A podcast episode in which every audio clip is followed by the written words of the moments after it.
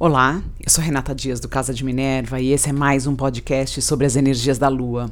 Hoje eu vou falar sobre a primeira lua cheia do ano de 2023, a lua cheia que vai acontecer em Câncer, dia 6 de janeiro de 2023, às 8 e 8 da noite, horário de Brasília. A primeira lua cheia do ano é uma lua muito importante, porque ela acontece em Câncer, a 16 graus e 21 minutos de Câncer, ou seja, ela rege, a própria lua é a regente desse aspecto, dessa lua cheia, desse aspecto de culminação, de iluminação, de desvelação eh, de situações, de emoções, de sentimentos, de coisas que possam vir à tona, que possam ser iluminadas para que você compreenda melhor, capte melhor. A energia de câncer, ela fala da família, de nutrição, da nossa capacidade de preservar a nossa história, a nossa ancestralidade, nos voltarmos para aquilo que é realmente importante e darmos o devido valor e agirmos de acordo uh, com a preservação daquilo que é importante para nós. Em contrapartida, o Sol estará a 16 graus e 21 minutos de uh, Capricórnio. A energia oposta complementar é uma energia de ação, de trabalho, de realização, de estruturação de vida. Essa lua cheia do dia 6, ela tem um Mercúrio fazendo uma conjunção com o Sol. O Mercúrio entrou em retrogradação é, na virada do, do ano. Então a gente tem aí um Mercúrio que está revisando, refazendo, revendo, reestruturando a, os temas da casa onde você tem Capricórnio e ao mesmo tempo ele tem uma necessidade de ponderação, uma calma, uma capacidade analítica maior do que ele costuma ter em outros signos. Então é um ótimo momento para retorno de trabalho, para fazer o planejamento do ano, para rever aquilo que você tinha como objetivo ano passado, não conseguiu realizar esse ano, volta aí uma nova oportunidade para você revisar esses planos.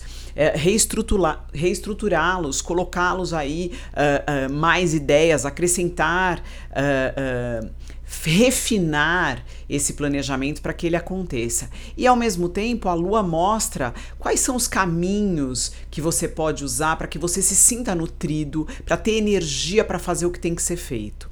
Outro ponto que é interessante é que essa lua pode trazer, uh, trazer a, a, a consciência sentimentos e emoções relacionados a questões do trabalho, questões da vida, questões de obrigações, tanto familiares quanto do dia a dia, que você não tinha se dado conta de quanto lhe afetam. Então é importante observar quais são os temas e assuntos que vão surgir nesse período, para que você tenha aí uh, subsídio para começar a planejar de uma forma mais concreta os seus próximos passos, mas também de uma forma saudável para que eles não sejam é, motivo de evasão de energia. Muitas vezes na vida a gente deixa de realizar o que tem que ser feito porque a gente perde a nossa energia com coisas que não são importantes. E aí esse céu tem outro aspecto interessante para nos ajudar com isso. Os gêmeos, a casa de gêmeos está tá trazendo, está tendo aí durante um bom tempo, durante alguns meses, Marte.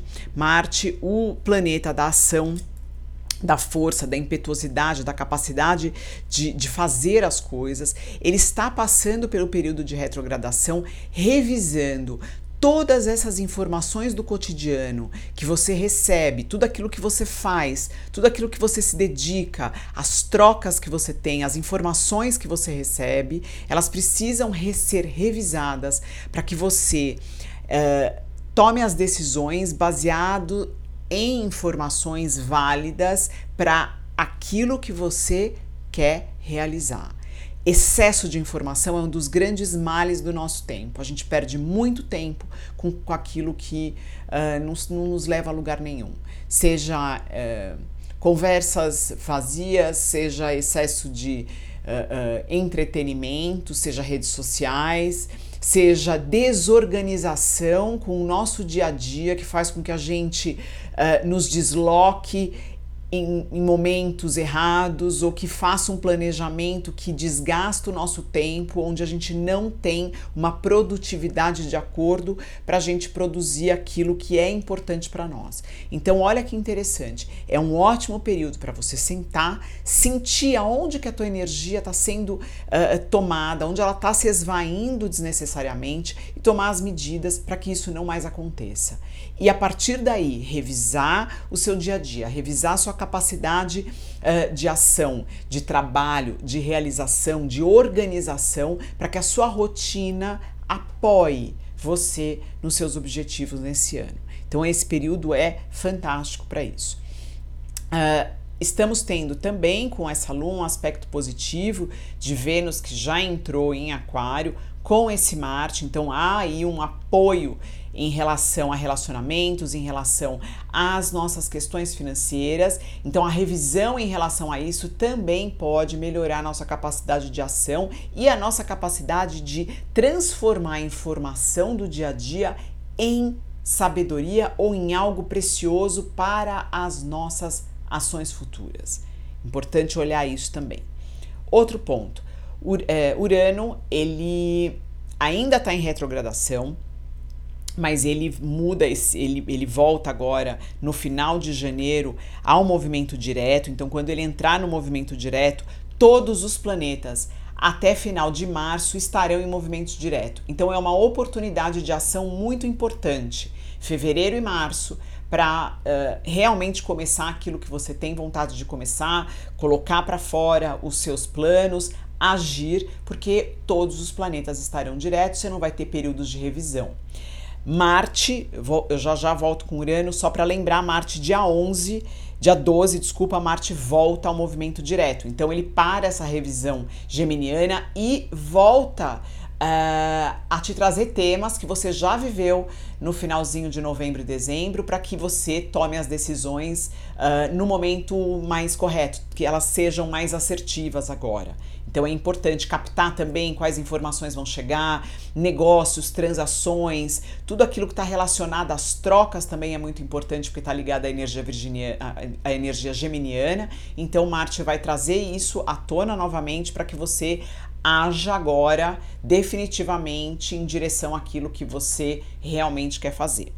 Uh, Urano, dia 22 de janeiro, ele volta em movimento direto e ele forma nessa lua cheia um aspecto positivo com o Sol e com a lua, trazendo. É, algo inesperado, uma sensação de liberdade, um, novas ideias, inspiração que possa vir para que você trate né, essas informações que você vai receber como uma forma de libertação e não se sentindo preso a elas. É como se as informações que, que você receber em relação ao que está realmente fazendo você perder energia, elas te iluminassem e dissessem: Ó, oh, você tem uma oportunidade de agir diferente, de se libertar disso que está te prendendo. Então é um, um, uma sensação muito positiva que esse Urano traz, embora ele traga também, como sempre, um excesso uh, de energia, principalmente mental, Uh, às vezes uma vontade muito grande de fazer coisas que ainda não estão no tempo de serem realizadas, então é importante observar. Outro aspecto acontecendo no céu nessa lua cheia é a relação de Sol e Lua com Quiron é um aspecto desafiante. O Quiron ele já entrou em movimento direto. Ele fala muito o Quiron em Ares, né? De, do nosso senso de confiança, o nosso corpo físico, a nossa capacidade de pertencer, de sermos, de nos, nos aceitarmos, né? Com esse desafio da Lua, é como se a gente se sentisse um pouco um peixe fora d'água, fora da nossa da nossa zona de pertencimento. Como a lua está em câncer, é como se a gente se sentisse fora dessa família terra ou da família que a gente está ou até na família que a gente escolheu, porque a nossa unicidade nos torna diferentes e a gente acredita que a familiaridade, ou seja, a ser parecido com o outro ou com aqueles que nos cercam, nos tornam pertencentes. É importante entender que é totalmente ao contrário. O que nos faz especiais e únicos é essa capacidade de sermos nós mesmos. E é essa capacidade que precisa nos trazer ferramentas para que a gente continue pertencendo, mesmo sendo diferente do outro, para que a gente consiga aceitar a diferença do outro e que o outro aceite a nossa diferença. Então, essa é uma fortaleza muito grande do Kiron em Ares: é assumir quem você é de verdade, assumir as suas fraquezas e as suas. Uh, seus dons e entender que todos somos iguais, embora tenhamos características diferentes, e que bom que isso acontece, que bom que isso existe. É, a Lua, algumas horas depois, ela forma um aspecto positivo com Netuno e uh, o Sol também vai formar é, esse aspecto um pouco alguns dias depois. É como se a gente recebesse um alento, uma licença para descanso, uma oportunidade de digerir essas informações que nos foram iluminadas e que a gente entregasse um pouco para algo imaterial e dissesse: bom, isso faz parte do meu caminho, deixa eu assimilar o que é importante, não vou me levar tão a sério, não vou levar isso tão a sério, mas vou tomar as atitudes condizentes para que isso melhore, para que eu mude, para que eu avance. Bom, uma primeira lua cheia importante, um ano muito interessante, com alguns aspectos que fazem com que a gente perceba que o céu vai mudar as energias. A gente tem esse ano Plutão já passando um tempo é, em Aquário, vai ser uma mudança importante. Ele volta depois em retrogradação para Capricórnio, fica aí no finalzinho de Capricórnio e entra definitivamente em Aquário em 2024, mas já vamos ter aí um gostinho do que será esse Plutão em Aquário.